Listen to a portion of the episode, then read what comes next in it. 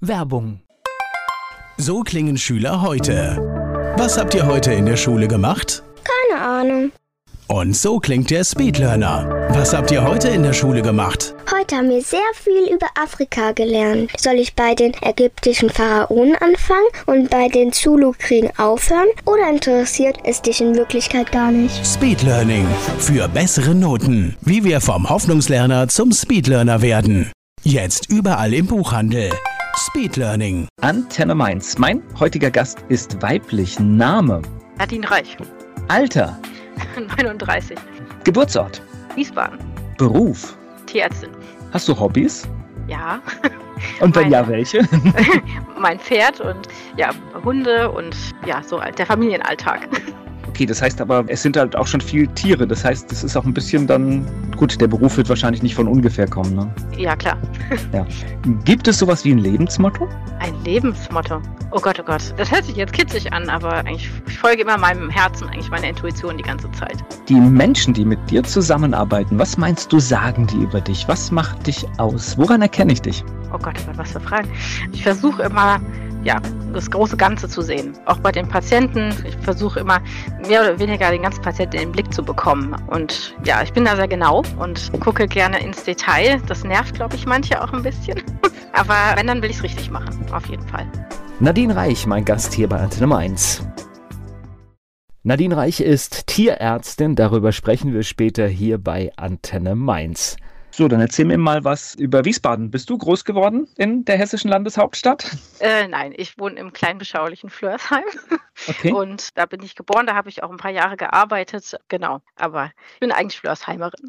Das heißt, Wiesbaden war einfach nur die Geburt Ge- und dann genau, seid genau. ihr irgendwann nach Flörsheim gekommen und dort war dann Kinder- und Jugendzeit? Genau. Da Okay. bin ich zur Schule gegangen, Grundschule und ja, dann weiterführende Schule. Alles in Flörsheim. Dann hau ich gleich meine Standardfrage, die jeder sich hier anhören muss, durch. Warst du eine gute Schülerin? Ich musste mich anstrengen, sagen wir es so. Also ich kann, ich bin kein Überflieger, aber ich kann alles lernen. Kann mir alles beibringen, was ich mir so in den Kopf gesetzt habe. Ich höre ja hier an dieser Stelle ganz viele Sachen und ich bin immer neidisch. Es gibt wirklich ganz, ganz viele Menschen, denen ist es zugefallen und mir auch nicht. Also Ui, ich okay. habe schon für, für eine durchschnittliche Leistung überdurchschnittlich viel Zeit aufwenden müssen. Oh, ja, ich musste auch lernen. Also manche haben dann schon gefeiert, auch im Studium und waren Party machen und ich musste mich dahinter klemmen. Aber wie gesagt, wenn ich es mir in den Kopf setze, dann, dann mache ich das auch.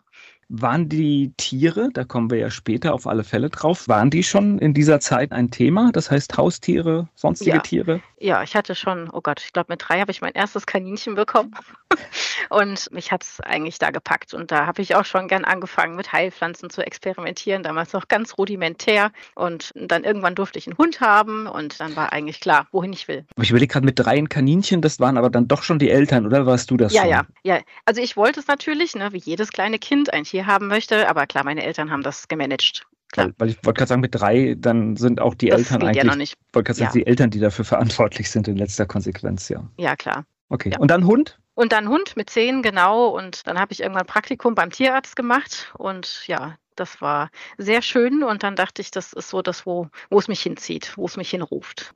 Wobei beim Hund geht's ja schon los. Hund ist ja das, was äh, so immer mit so ein bisschen, also ich, ich mag Katzen halt gerne, weil die Mhm. ziemlich, ziemlich autark sind. Also Habe ich auch mittlerweile. Okay, habe ich, hab ich auch, okay. Mein Hund ist schon, ein, und das ist ja auch schon mit zehn Jahren durchaus dann ein, eine Aufgabe, weil der Hund muss raus. Also da hängt wahrscheinlich Genau. die ganze Familie mit drin Genau. und braucht Aufmerksamkeit. Ja, genau. Das war dann der Familienhund. Und ich habe dann, bin dann mit ihr in die Hundeschule gegangen und habe so ein paar Tricks gemacht und genau, habe sie immer mitgenommen, wenn ich mit Freundinnen raus bin und ja, die war immer dabei eigentlich. Und letztendlich habe ich jetzt schon rausgehört, das war eigentlich dann schon die Berufswahl, ne? Wir sind Ja. schon fast fertig mit unserem Gespräch.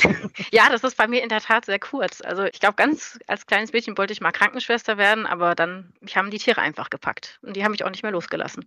Gut, Das- das ist ja schon auch so eine Symbiose, ne? Das ist ja, Mhm. geht ja auch in die richtige Richtung schon.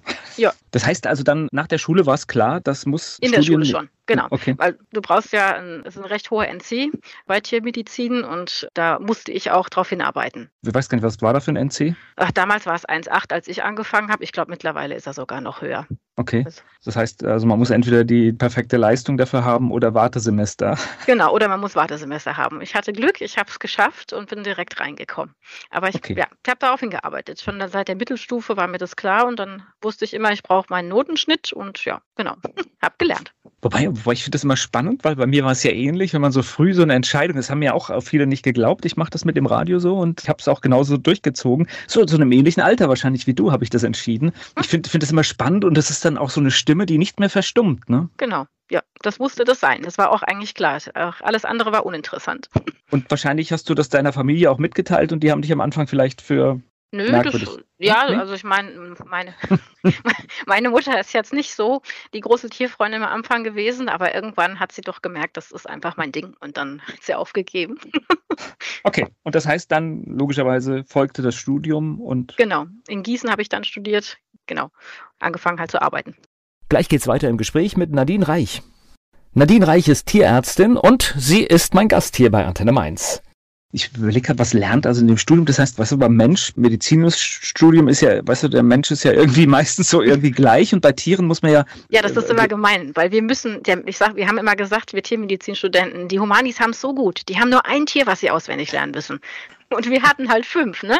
Wir hatten dann Hund, Katze, Rind, Schwein und Pferd. Und wir mussten alles können und mussten auch Besonderheiten wissen, auch in Anatomie. Das ja, wurde alles abgefragt. Ich überlege gerade, warum nur fünf? Das könnten ja noch theoretisch noch viel mehr Kombinationen ja, Geflügel, kommen. Ne? Geflügel gab es natürlich auch, aber du hast ja immer den gleichen Grundaufbau. Das, und das sind so die Haupttiere, die, mit denen wir zu tun haben. Insofern, klar, Meerschweinchen, Kaninchen auch, aber die waren damals eher uninteressant, sag ich mal, fürs Studium. Ist es wie beim Menschen? Das heißt, äh, schneidet man dann auch an toten Tieren rum? Genau, genau. Man hat die ersten okay. paar Semester Anatomie und dann kommt man da in die Halle und dann hängen da die, die Schafe und die in Formalin eingelegten Pferde und dann muss man die auseinander präparieren. Ja. Okay. Das wäre nichts ja. für mich, ne? Ja, das ist in der Tat gewöhnungsbedürftig. Aber ja, wir waren halt irgendwann abgehärtet und dann ging das. Und vor, vor allen Dingen Pferd stelle ich mir auch sehr speziell vor durch die Größe, ne? Ja, klar. Ja, das waren dann natürlich keine ganzen Tiere, die da lagen. Das waren dann, wenn hast ja dann verschiedene Themenbereiche, keine Ahnung, Vordergliedmaße oder Hintergliedmaße oder Lunge oder Herz und dann liegt dann da halt immer Herz vom Schwein, vom Rind, vom Hund und dann werden die dann, kann man die sich dann angucken und werden dann verglichen. Und dann muss man das immer auswendig lernen, ganz brav. Was lernt man noch? Was lernt man noch? Oh mein Gott, einiges. Ach, ja, präklinischen Semestern hat man dann noch so Sachen auch wie Botanik natürlich, wie Chemie, wie Physik. Und was hat man noch? Dann später kommt es natürlich mehr ins Klinische, Physiologie, Biochemie. Leider oder das habe ich nie so gern gemacht, diesen Lebensmittelteil, der ist natürlich auch immer da. Und dann auch Propedeutik, also wie handelt man das Tier, auch in der Behandlung, wie geht man damit um, wie muss man es halten. Und dann ja, kommen die klinischen Fächer natürlich irgendwann, die interessanten, innere Medizin, Chirurgie, genau. Ja. Lebensmittelteil, da muss ich jetzt gerade nochmal nachhaken. Genau. Ja, wir Tierärzte sind ja auch für die Lebensmittelkontrollen mit zuständig. Auch zum Beispiel am Schlachthof, da muss geguckt werden, ja, ist das Rind jetzt essbar, was da hängt. Ja, das müssen, müssen wir machen. Müssen auch Proben genommen werden und auf Parasiten zum Beispiel untersucht werden. Und ja, das ist dann der Job vom Tierarzt. Also die, die Untersuchung auf, das, das heißt, es folgt wahrscheinlich nach optischen Gesichtspunkten, aber genau. natürlich klar, dann gibt es natürlich jede Erstmal Menge Erstmal ist das Tier überhaupt schlachtbar oder hat das schon irgendwie einen riesen Abszess zum Beispiel ähm, und kann nicht geschlachtet werden. Und dann später, wenn es dann zerlegt ist, guckt man sich die Organe an, sind die in Ordnung, sind die essbar. Und bei den Schweinen guckt man dann nach Trichinen, das sind Wurmeier, die man dann versucht zu finden. Und wenn das dann alles in Ordnung ist, dann geht es dann in die, in die Weiterverarbeitung. Aber ich, das ist ein nicht so schöner Teil des Studiums. Okay, aber ich nehme auch an, das war auch der Teil, der dich nicht interessiert hat, weil da wolltest du nicht hin, oder? Er war sehr abschreckend, sagen wir es mal so. er musste sein. Da führte kein Weg dran vorbei. Na ja, gut, es ist aber eine Gesellschaft, die letztendlich tierische Lebensmittel genau, ja. konsumiert und die müssen klar nachgeguckt werden. Aber man macht dann auch später Lebensmittelkontrollen, ne, dass man dann ja, Proben aus dem Joghurt nimmt, guckt, ist der essbar oder aus dem Frischkäse. Ne, und das wird dann auch vom Amt dann auch beurteilt. Man fährt dann einfach mit als Student. Genau. Weil ich hatte, ich hatte, gerade überlegt, wenn man Tiermedizin studiert, ob das dann immer in so einer eigenen Praxis en nein, endet. Nein. Aber, aber jetzt verstehe ich natürlich, es gibt ganz viele Wege, ja. Ja, genau. Du kannst ja auch in die Pharma zum Beispiel gehen. Da sind auch mittlerweile ganz viele gelandet. Oder ja, im Amt eben, ne? Amtstierarzt oder eben so Lebensmittelgeschichten. Das ist relativ breit gefächert. Jo. Pharma ist dann, also ist, ist das jetzt mein Gedankengang, dass es da um Tierversuche geht oder was? Auch, oder? auch, genau. Da okay. gibt's auch, kannst du auch einen Fachtierarzt zum Beispiel machen oder betreust eben Tierversuche. ja, das ist auch dabei. Oder man macht dann Medikamentenforschung. Das muss ja auch gemacht werden, leider. Ja, ich weiß gar nicht, also wenn man sich so ein bisschen damit beschäftigt und wenn man dann einfach sieht, was so einer kleinen Maus für eine Menge von äh, Medikamenten oft reingejagt wird, einfach nur so aus dem gesunden Menschenverstand überlege ich, was hat das überhaupt für eine Aussage? Ja, da streiten sich ja die Geister drüber, weil ne, Menschenphysiologie ist ja nicht unbedingt gleich auch Mausphysiologie. Das heißt, wenn das an der Maus klappt, heißt das ja dann auch noch nicht, dass es dann beim Menschen genauso ist. Ja, da muss man, es ist viel Sisyphus-Arbeit, muss viel Forschung machen. Und ja, zum Glück gibt es ja mittlerweile auch immer mehr auch über Zellen, Zellforschung und ich hoffe, dass das danach dann irgendwann mal die Tierversuche mehr und mehr ersetzt. Aber komplett wird das leider nicht funktionieren, schätze ich mal. Ja, ich hatte jetzt gerade nur, weil, weil ich hatte diese Mengenverhältnisse mal gesehen und natürlich bekommen gerade kleine Tiere oft viel, viel zu große Gaben im Vergleich. Naja, du kannst das ja runterrechnen. Ne? Die Körpermasse von einer Maus kannst du ja äquivalent ne, runterrechnen vom Menschen. Das geht ja schon. Ne? Beziehungsweise es gibt ja auch für jedes Tier nochmal gut bei bekannten Medikamenten Dosierungsangaben dass man dann weiß, wie viel Milligramm pro Kilogramm die kriegen. Das geht ja auch. Aber ich vermute, das ist auch kein Bereich, in dem du aktiv nein. werden wolltest. Nein, nein, nein. Aber da ist eine Kommilitonin damals hingegangen, die war da ganz glücklich. Also okay. ich glaube, die Arbeitszeiten sind etwas familienfreundlicher, sagen wir es so. Mag sein, alles hat Vor- und, und Nachteile. Nachteile. Genau, genau, genau. Gleich geht es weiter im Gespräch mit Nadine Reich. Nadine Reich ist Tierärztin. Sie hat uns gerade von ihrem Studium in Gießen berichtet. Sie ist mein Gast hier bei Antenne Mainz. Das heißt, du hast dein Studium in Gießen durchgezogen? Genau. Und was macht man dann mit so einem fertigen Studium? Was macht man dann? Dann freut man sich erstmal ganz toll und, und dann guckt man, dass man eben eine Assistenzstelle kriegt in der Praxis und fängt dann erstmal an zu arbeiten. Und man muss auch vorher schon Praktika machen und ich habe mich auch schon im Studium engagiert, habe schon nicht über die normalen Praktika hinaus schon bei Kollegen gearbeitet, habe mir schon ein bisschen, ja, einfach ein bisschen Know-hows angeeignet, Blut abnehmen, schon ein bisschen operieren Genau, und dann irgendwann fängt man halt einfach an und dann wird man ins kalte Wasser geschmissen, mehr oder weniger. Und dann lernt man so die Kniffe. Also ich, ich bewundere immer äh, bei einer Katze Blut abnehmen. Das sind für mich, äh, das sind echte Talente für mich. Ach, das geht. Du musst nur wissen, wo. Und du brauchst eine gute Helferin. Das ist das A und O.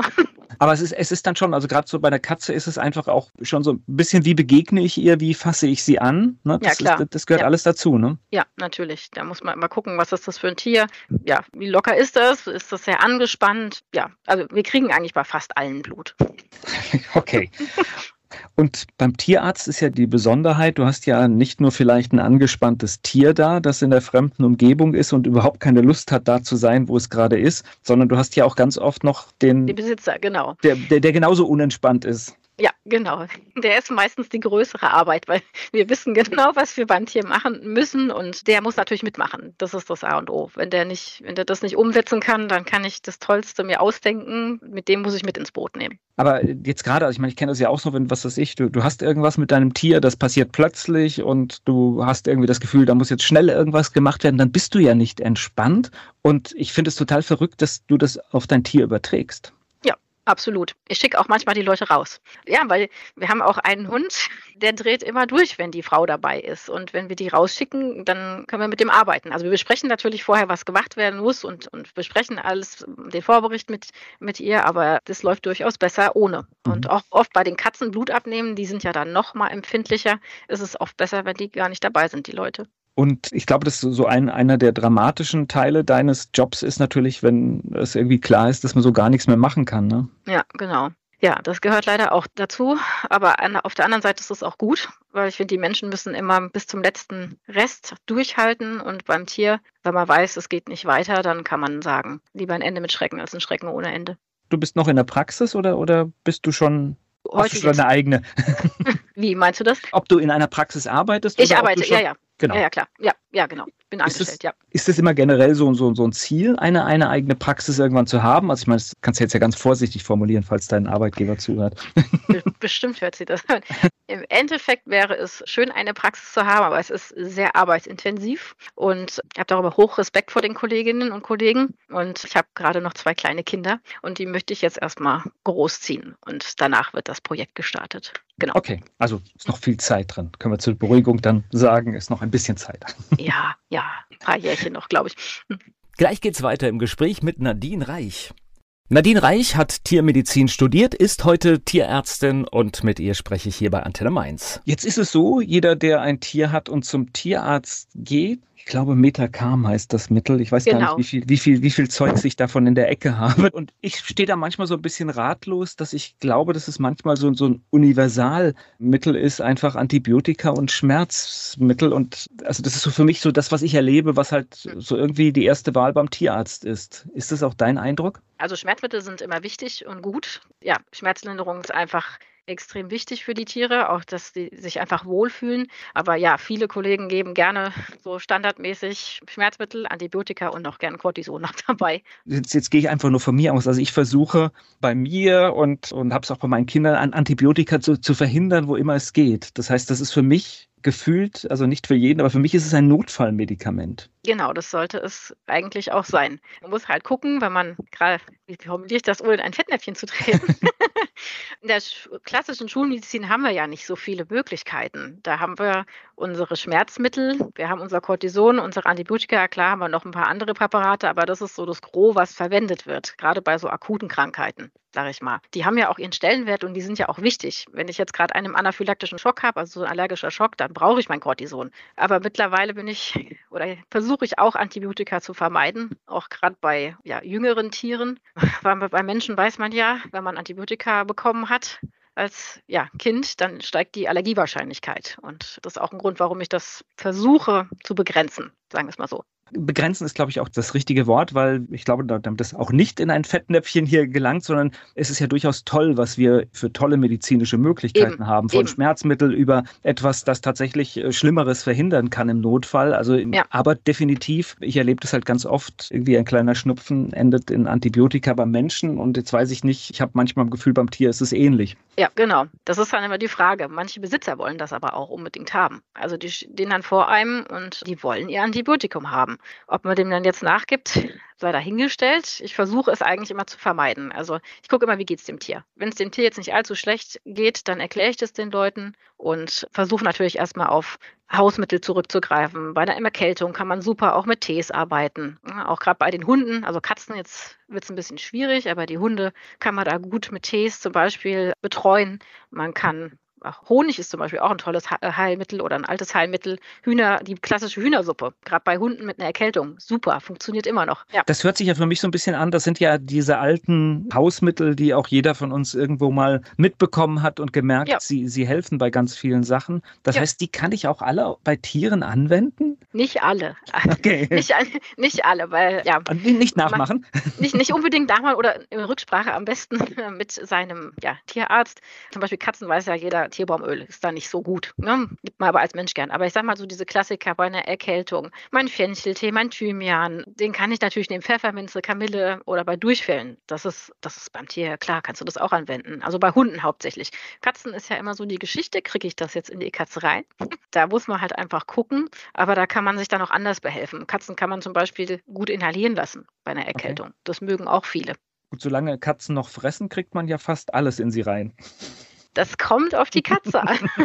Wir haben auch, oder ich kenne auch Katzen, die nehmen nichts. Da ist man sehr eingeschränkt. Aber vom Prinzip, wenn die Katzen mitmachen, kann man denen auch helfen. Also es ist ja ein, ein, ein, Thema, das immer heiß diskutiert wird, äh, auch homöopathische Anwendungen. Also ich mache das schon immer bei Tieren. Also und es ist verrückt und mir ist es auch ehrlich gesagt egal, ob es irgendeinen wissenschaftlichen Beleg dafür gibt oder nicht. Wenn du einfach siehst, dass es funktioniert, dann ist es mir eigentlich egal, was es ist. Also bin ich jetzt mal fast. Wer halt hat recht. Also es gibt auch mittlerweile viele Studien zur Homöopathie. Ja, zum Beispiel von Hehl auch, die machen ganz gerne Studien. Da sieht man schon, dass das wirkt. Und ich habe auch schon so oft gesehen, dass es funktioniert funktioniert. Also ja, wenn einer sagt, es funktioniert nicht, dann hat er damit einfach keine Erfahrungen. Zum Beispiel die Katzen mit Niereninsuffizienz, die sprechen ganz toll auch auf Homöopathie an. Das will ich nicht mehr missen. Und okay. schulmedizinisch ist man da halt sehr eingeschränkt, leider. Und das heißt, das ist das, was ich zum Beispiel gemeint habe. Also wenn du Kügelchen oder also über Wasser und Futter kriegst du das ein, eigentlich in eine Katze rein. Ja, also du bist optimistisch. Wie gesagt, ich habe, kenne auch Patienten, die, ja, den kriegt man es nicht rein. Okay. Merken die das oder was? Oder was mein? Also, weil normalerweise, wenn eine Katze frisst, frisst sie ja, ne? Und ob ich da was jetzt reinmische, ist ja eigentlich. Es kommt drauf an, ob die Katze will. Die okay. Katze, wenn die Katze will, dann geht das. Aber wenn eine Katze nicht will, dann ist es sehr, sehr schwer. Also entweder hat man dann einen sehr resoluten Besitzer oder man ist dann etwas zerkratzt. Und gleich geht es weiter im Gespräch mit Nadine Reich. Ich spreche mit Nadine Reich. Sie ist Tierärztin und sie gibt uns ein bisschen Einblick in ihre Arbeit. Sie ist mein Gast hier bei Antenne Mainz. Sind Katzen auch so die Tiere, die am schwersten zu behandeln sind? Vom Prinzip her ja. Weil, mhm. ja, wie gesagt, wenn die Katze nicht will, dann musst du gucken. Auch bei Verbänden, wenn die Katze den Verband nicht will, dann will die Katze den Verband nicht. Da musst du dir was anderes ausdenken. Einen Hund kriegst du immer irgendwie, ja, so, dass er es mehr oder weniger toleriert. Auch nicht alle, aber die meisten. Aber eine Katze, die, ja, weiß, was sie will.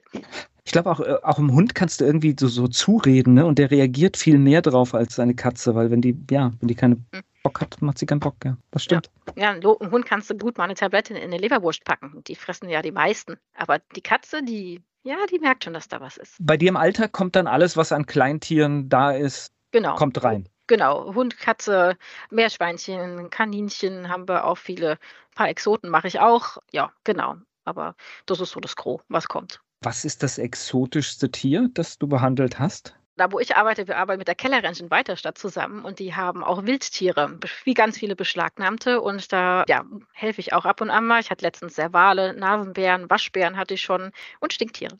Okay, Stinktiere, okay. Und Füchse, genau, ja. Ja, spannendes Thema und Pferde wahrscheinlich auch, ne? Pferde äh, in der Tat nicht so viel. Also ich habe zwar ein eigenes Pferd und es muss dann auch immer herhalten.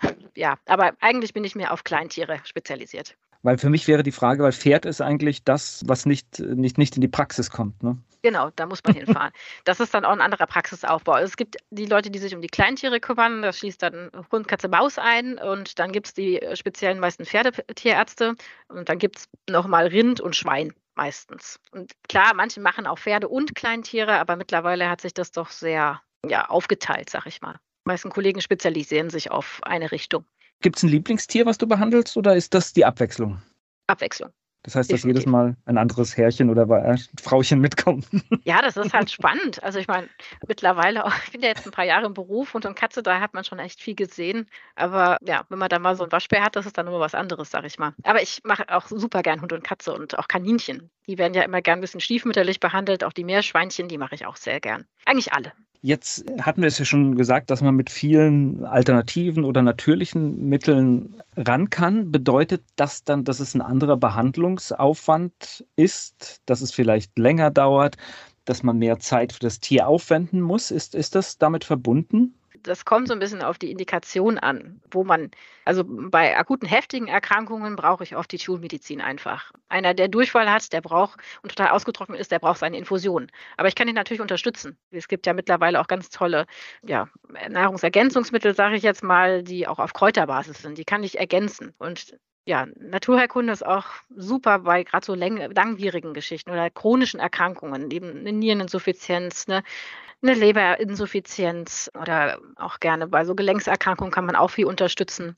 Man muss mal gucken, was man vor sich einfach hat. Genau.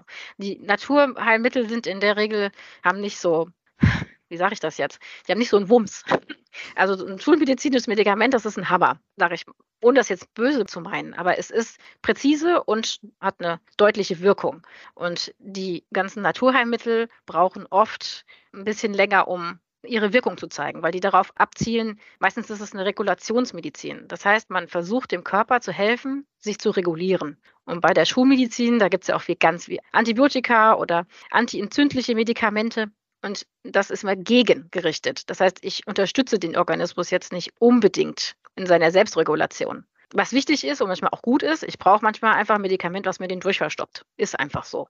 Aber zum Beispiel bei einer chronischen Lebererkrankung oder Nierenerkrankung muss ich gucken, dass ich den Körper noch in seiner Regulation bestärke, dass der sich selber noch helfen kann. Und ich sag mal, wenn, wenn jetzt ein Tier im Notfall kommt, ist, ich sag mal, so ein bisschen schwierig. Du siehst, was los ist und das Tier kann ja jetzt ja auch nicht sagen, was weiß ich, ich könnte noch ein bisschen warten oder so. Du kriegst ja diese Antworten eigentlich nicht, ne? Du musst ja da reagieren. Ja, genau. Ja, ich muss unter, klar, ich muss untersuchen und dann kann leider jetzt nicht fragen, tut es dir jetzt da oder da weh. Aber mittlerweile, wenn man, man muss einfach ein bisschen hinhören, ein bisschen Feingefühl haben, dann, dann kriegt man meistens auch schon raus, wo es drückt, sag ich mal.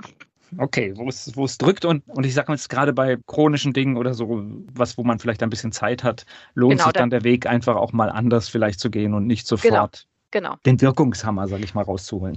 Genau, und es ist auch immer wichtig, was ja, mein Patientenbesitzer, weil der muss das ja umsetzen. Und habe ich jetzt eine alleinerziehende Mama mit drei Kindern und die hat einfach nicht viel Kapazität für ihren Hund, da muss ich natürlich anders reagieren, als habe ich jetzt ein älteres Pärchen, die jetzt nur ihren Hund haben. Die haben natürlich viel mehr Kapazität und können da auch ganz anders drauf eingehen. Aber vom Prinzip her versuche ich immer den Organismus erstmal in der Selbstregulation zu bestärken, wenn es möglich ist das ist jetzt das Beispiel, wenn man alle zwei, drei Stunden zum Beispiel nach dem Tier irgendwie auch nachts gucken muss, das ja. kann natürlich einfach auch jemand, der vielleicht arbeiten muss, dann auch nicht bis genau. ins Detail leisten. Ja. Genau, wir behalten ja auch oft Tiere bei uns auch mal über den Tag und infundieren die zum Beispiel oder behalten die bei uns, weil einfach die Leute manchmal dann auch morgens dastehen und sagen, der Hund hat die ganze Nacht Durchfall gehabt, ich habe kein Auge zugetan. Und dann klar, für den Hund ist es auch gut, aber auch dann, dann denke ich mir auch immer, dann sagt die Leute, dann schlafen sie jetzt mal eine Runde, während wir ihrem Hund helfen. Ich weiß nicht, was es war, als wir, als wir unsere Katzen bekommen haben, die hatten auch beide Probleme mit Durchfall und ich habe da auch von, ich weiß gar nicht, irgendeinen so grünen Taler bekommen. Und mhm. äh, ich weiß gar nicht, was es war, aber da haben zwei Stück von gereicht und dann war das okay. Aber gut, ja, ist doch gut. Perfekt. Ja, genau, ja. so sollte das sein. Gleich geht's weiter im Gespräch mit Nadine Reich. Um Tiere heute, um Tiermedizin. Nadine Reich ist meine Gesprächspartnerin hier bei Antenne Mainz. Wie war genau. das in der Corona-Zeit? Das heißt, da war eigentlich ja der Fall, dass man im Prinzip sein Tier vorne abgegeben hat, ne? Genau, das war teilweise sehr schwierig. Wir haben dann teilweise auch mit den Leuten telefoniert, ja, einfach um den Vorbericht zu erfragen. Es ging. Also sag mal, ich bin froh, dass es rum ist.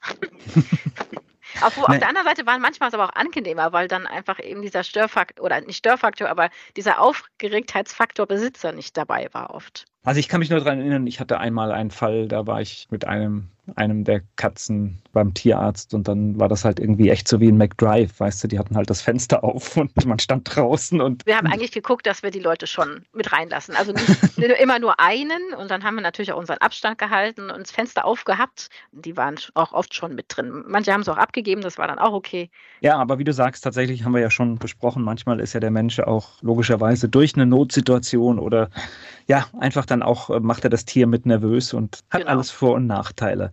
Genau. Das bedeutet aber auch, dass du wahrscheinlich auch sowas wie, wie Notdienst oder sowas oder macht ihr das gar nicht? Doch, genau, Notdienst fällt auch an, genau.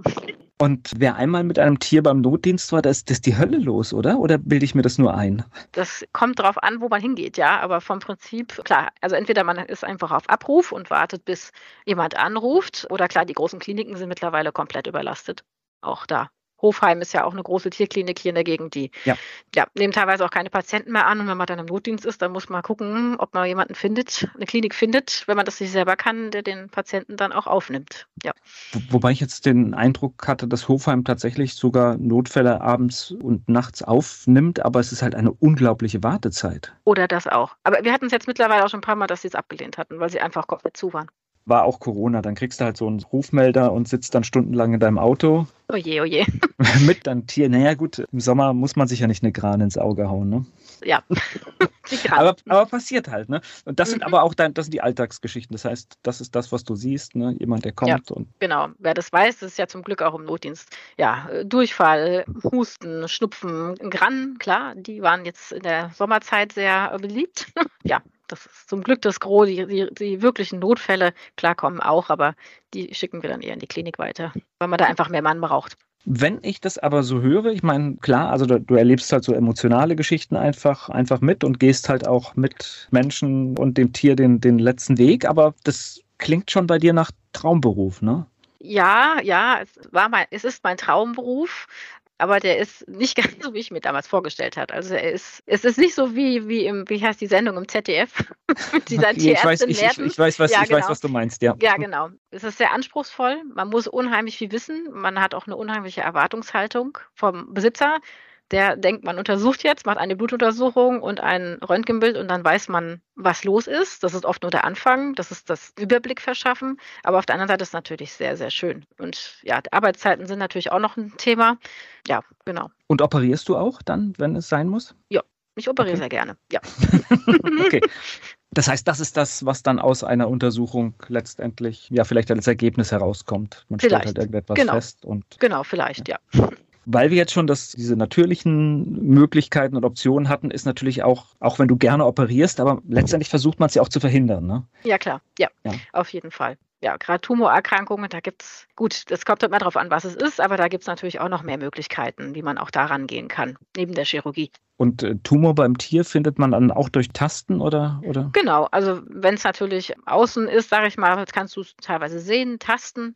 Dann gibt es natürlich auch Tumore innen an den Organen, die sind natürlich schwieriger zu finden. Da braucht man oft einen Ultraschall und oder Röntgen oder manchmal sogar noch mehr, MRT, CT. Gleich geht's weiter im Gespräch mit Nadine Reich.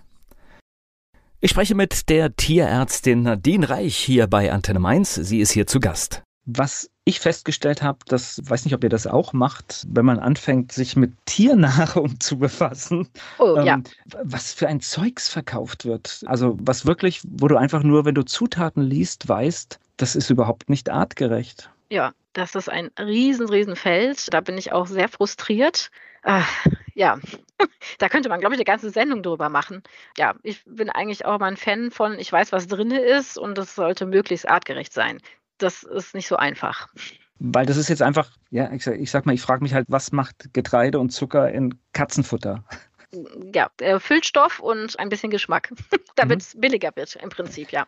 Ja, also das ist etwas, wo man wirklich, ich meine, man möchte ja sein Tier gesund erhalten und ich glaube, das ist schon mal so eine Stellschraube, die, glaube ich, definitiv. auch dazugehört, ja. Ja, die ist definitiv wichtig. Da streiten sich aber auch die Geister.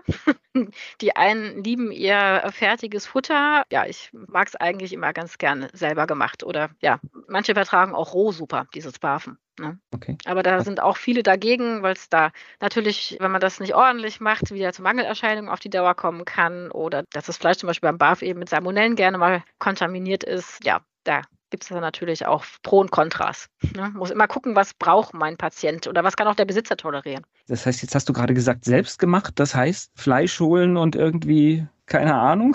Vom Prinzip her ja. Ne? Also es okay. gibt ja da auch wieder ganz viel Literatur zu dem Thema und es gibt auch, ich empfehle immer gern Futtermedikus, das ist auch eine Kollegin, die ähm, sich auf Tierernährung spezialisiert hat und man kann zum Beispiel auch sich an die wenden und ja sagen, ich möchte jetzt meinem Hund kochen zum Beispiel und dann kann die einem sagen, wie die Ration zusammengesetzt sein muss.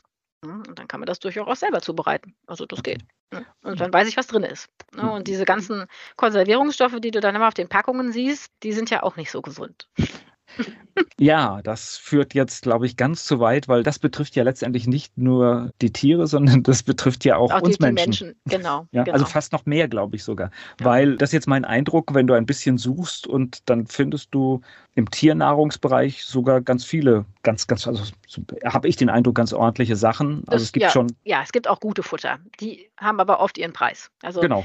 die Leute erzählen manchmal, dass sie das Aldi-Futter füttern und der Hund das immer ganz toll verträgt oder die Katze und dann, ah, dann gucke ich mir die Karteikarte an oder ich gucke mir das Tier an und denke mir so, ja, aber ja, man isst, was man isst. Da sollte man schon lieber ein paar Euro mehr ausgeben für gutes, anständiges Futter.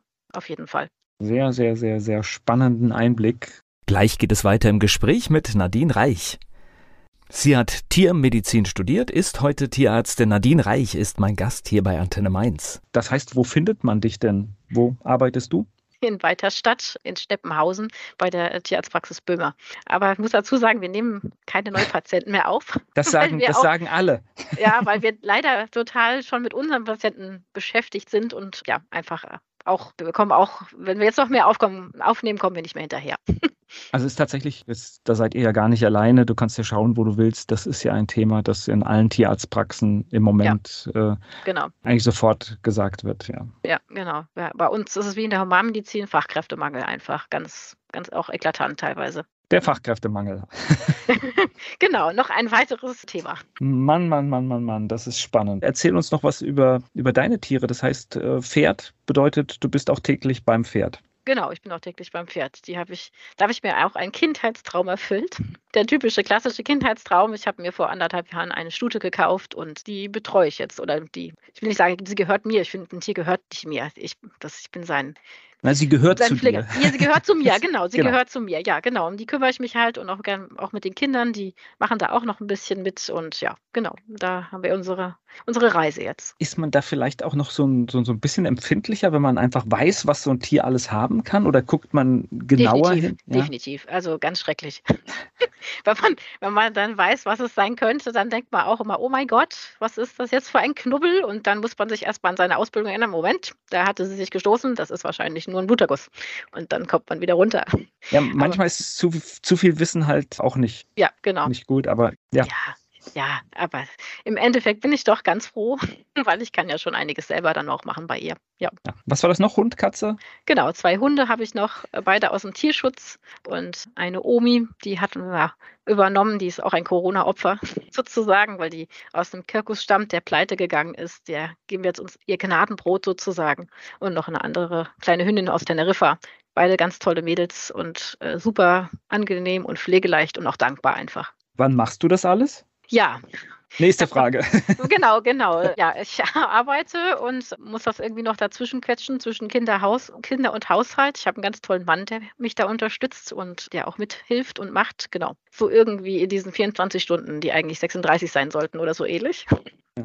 Wobei das Faszinierende ist an diesem Leben mit, mit Tieren, was das, was es mit uns macht. Also dieses, ich kann das gar nicht geben. Also, wie gesagt, ich bin jetzt der Mensch mit den Katzen, aber was, was für ein Glückszustand das manchmal nur ist, dass da eine Katze in der Ecke liegt und Absolut. vor sich hinschnurrt. Genau, weil wenn sie dann abends sich auf, die, auf dem Schoß legt und schnurrt und ja, ich war letztens auf Fortbildung, war ein paar Tage weg und dann hing mein Kater an mir und war total glücklich, dass ich wieder da bin.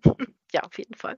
Ja, und es hat ja tatsächlich eine therapeutische, also ich schlafe da auch manchmal nachmittags am Wochenende irgendwie auf dem Sofa ein, weil, weil da jemand neben mir sitzt und schnurrt und ja, dafür das sorgt, dass wir beide in hypnotische Zustände kommen. ja, das ist ja auch nachgewiesen, dass Katzenschnurren ja positive Effekte haben kann. Ich glaube, sie machen sogar auch für die eigene Gesundheit, ne? Das heißt, ja, ja, ja genau. Wenn sie sich beruhigen wollen zum Beispiel, ja, oder bei Schmerzen schnurren die auch, ja, genau. Das ist dann immer blöd, wenn man sie abhören möchte. Dann hört man nämlich nichts. okay, weil das über, übertönt dann alles. Ja, das ist dann so laut, genau. Und gleich geht es weiter im Gespräch mit Nadine Reich. Nadine Reich war heute hier zu Gast bei Antenne Mainz. Tiermedizin war unser Thema. Sie ist Tierärztin und mit ihr spreche ich hier. Jetzt hast du gerade gesagt, etwas anders, als du dir das idyllisch vorgestellt hast. Das heißt, weil einfach die Taktzahl, weil die Verwaltung oder was ist das, was, was die Idylle nimmt? Was sind die Idylle? Es ist sehr stressig einfach. Man hat, genau, wie auch in der Humanmedizin, eine große Anzahl von Patienten, die man natürlich möglichst gut und möglichst ja, schnell auch betreuen möchte und muss. Und wie gesagt, auch das ist ja immer nicht so einfach. Der kommt ja nicht dem Schild, ich habe jetzt das und das. Und dann muss man immer rausfinden, was es ist. Und auch, wie gesagt, der Besitzer, der dann auch manchmal nicht versteht, warum das jetzt warum man da so viel machen muss, warum das jetzt nicht mit der Aufbauspritze gut ist, das ist dann manchmal auch etwas stressend. Oder ja, wenn dann manche anrufen und oder man nimmt Blut ab und dann wollt ihr dann natürlich sofort wissen, was los ist. Und man hat aber noch, man kann erst abends telefonieren, weil einfach der, der Terminplan total voll ist. Ja, es ist einfach viel Arbeit und zu wenig Leute. Ja. Okay. Und auch die ja. Arbeitszeiten auch. Wenn man dann natürlich Notdienst machen muss, das ist auch nicht, das ist natürlich auch sehr anstrengend, weil wenn man dann natürlich seinen Arbeitstag hat und danach kommt dann noch der Notdienst, der, und da muss man ja auch einsatzfähig sein und, und nachdenken und auch einfach präsent sein. Das ist nicht so einfach dann. Wenn ich jetzt mit einer Tierärztin spreche, einen, einen Punkt darf ich dann nicht auslassen hier zum Schluss. Das ist das, ich, ich glaube, das war irgendwie so ein Aufregerthema Anfang dieses Jahres. Das sind dann immer die, die Kosten, aber ah, letztendlich ja. sind die Kosten einfach auch so, wie sie sind. Ihr habt eine Gebührenordnung und ihr könnt könnte genau. eigentlich gar nichts dran ändern. Nee, genau. Die wurde ja jetzt erhöht. Die wurde ja jahrzehntelang, ich glaube, es waren 25 Jahre nicht erhöht. Und ja, das es war jetzt vielleicht nicht so der beste Zeitpunkt und man hätte das vielleicht auch schrittweise besser machen sollen. Weil im Endeffekt, ja, ist es auch nötig, weil uns einfach die Leute wegrennen. Weil auch die Bezahlung gerade auch bei den Assistenzärzten oft nicht gut ist und das macht dann keiner mehr. Man hat sich da keine Lust mehr für 16 Euro pro Stunde anzustellen und dann die Nächte durchzuackern. Und ja, das macht keiner mehr. Deswegen musste das leider auch leider ja, sein. Ja, nenn mir einen guten Zeitpunkt für eine Preiserhöhung. Ja, gibt keinen, ist klar.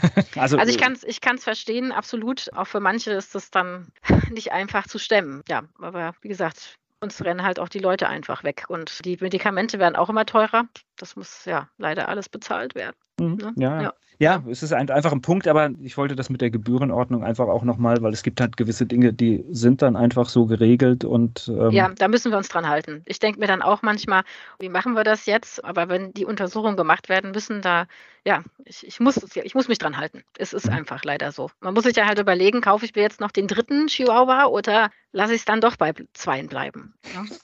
ist, ist leider so. Ja, es ist halt, äh, ich, ich kann es ja auch verstehen manchmal, dass, dass die Verlockung da ist und äh, Auf jeden ja, Fall, sich ja. noch ein Tier zuzulegen. Aber äh, hast du ja Hast du ja selbst auch, ne? Ja, ja, auf jeden Fall. Wenn die ganzen Tierschutztiere kommen, dann kommt man ja auch in Versuchung. Wie gesagt, bei meinem einen Hund, der war ja auch aus dem Tierschutz. Mhm. da bin ich ja auch schwach geworden. Ja, aber man muss sich halt wirklich überlegen, kann ich das zeitlich und auch kostentechnisch einfach stemmen? Hast du berufsbedingt dann so, so eine Nähe zum, zum Tierschutz, dass du auch da engagiert bist oder? Ja, wie gesagt, wir arbeiten mit dieser, mit der Kellerin zusammen und die hat auch ein Tierheim und doch, doch, da helfe ich immer sehr gerne und ich mag einfach den Tierschutz, weil ich finde, das ist das ist einfach Ehrensache. Die, mhm. wir, es gibt so viele auch herrenlose Tiere und Katzen. Da muss ich nochmal den Appell an alle starten, dass sie ihre freilaufenden Katzen kastrieren lassen, bitte, weil wir in den letzten Jahren manch, an manchen Orten Zustände haben wie im Süden. Ich äh, hatte das vor kurzem hier mit der Katzenhilfe Mainz. Mache ich auch ganz transparent. Das ist übrigens auch ein mhm. Verein, den ich an vieler Stelle unterstütze. Und das ist ein echtes Problem. Die betreuen ganz viele Katzen, die wild leben. Genau. Und äh, halt solche sie sind so entstanden einfach, weil ja. dann einfach irgendwie ein Wurf mit, zum Glück sind es oft nur kleine Würfe, aber manchmal hat man auch so sechs, sieben Stück, die dann irgendwo wild entstehen und das ist Tierleid, ja. was da entsteht, weil es, es wird immer schwerer, die zu vermitteln. Ja. Und, und es muss einfach nicht, es muss einfach nicht sein, vielleicht auch an alle Städte. Man kann das schon organisieren, man kann das auch bezahlen. Genau. Ich glaube, die Menschen, die das ehrenamtlich sich darum kümmern, die Tiere einzufangen und zu schauen, dass das alles gemacht wird, ist gar nicht das Thema. Aber es ist halt oft das Kostenproblem. Genau, das ist das Kostenproblem. Und wir haben mittlerweile über 120 Katzen gefangen bei uns in der Gegend, die ja eben wild waren und es sind noch viel, viel, viel mehr. Und ja, Hochachtung an alle Ehrenamtlichen, die das machen. Und es lässt sich ja so leicht vermeiden. Und auch dieses Katzenleid. Wir hatten dann kleine Kitten, die Katzenstupfen hatten, total verklickte Augen, Augen verloren haben auch. Das muss nicht sein die Tierheime sitzen voll. Wir hatten jetzt auch die letzten Jahre unheimlich viele Beschlagnahmungen, weil die Leute sich während der Corona-Zeit eine Katze gekauft haben und oh. dann war ihnen die Kastration anscheinend zu teuer. Ja, und dann wurde aus einer, also in einem Fall waren es über 90 Katzen, die mal beschlagnahmt wurden. Das ist, äh, also das ist so, so in dieser Corona-Zeit, meine Katzen kamen auch in der Corona-Zeit, weil wir gesagt haben, okay, es kommen wieder Katzen ins Haus.